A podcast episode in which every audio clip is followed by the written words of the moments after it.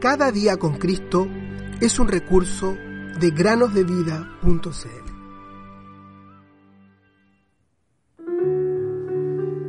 De la boca de los niños y de los que maman, perfeccionaste la alabanza. Mateo 21, 16.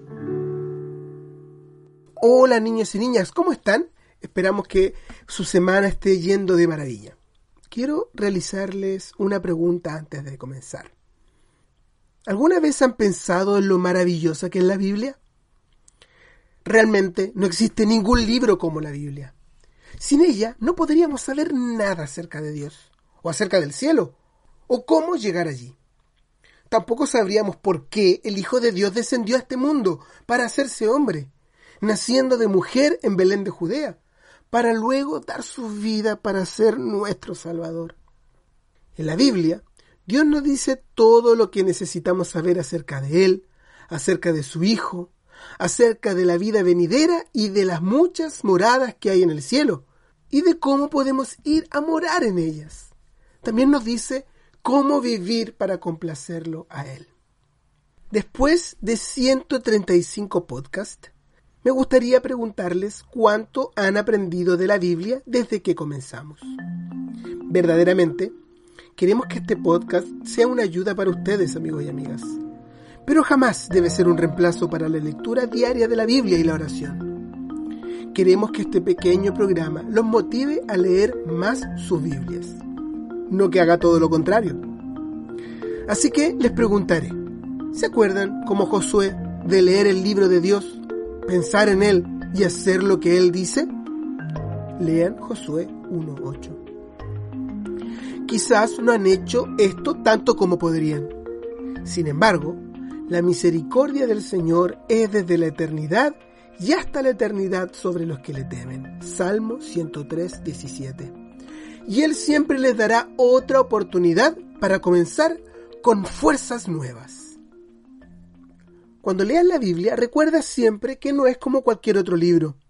No es como tus historietas o libros de ciencias naturales o de la escuela. No. Cuando lees la Biblia, Dios te está hablando en ese mismo momento. De manera que, siempre que la leas o siempre que escuches que alguien la esté leyendo, no te olvides de vigilar para ver qué dirá. Lean Habacuc 2.1. Recuerda que cada parte de la palabra de Dios tiene algo que enseñarte. Romanos 15:4. Pero solamente podemos entender lo que leemos con la ayuda de Dios. Él es el que enseña. No te olvides tampoco de las palabras del salmista, que dijo, Abre mis ojos y miraré las maravillas de tu ley. Salmo 119, 18. Hubo unos creyentes muy fieles que vivían en la ciudad de Berea y que escudriñaban cada día las escrituras. Cada día.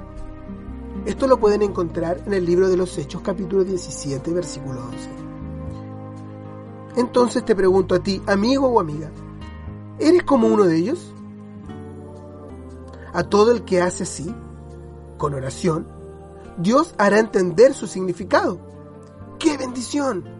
El Señor Jesús nos anima a hacerlo. Recordemos también cuán pasajera es nuestra vida Salmo 89, 47.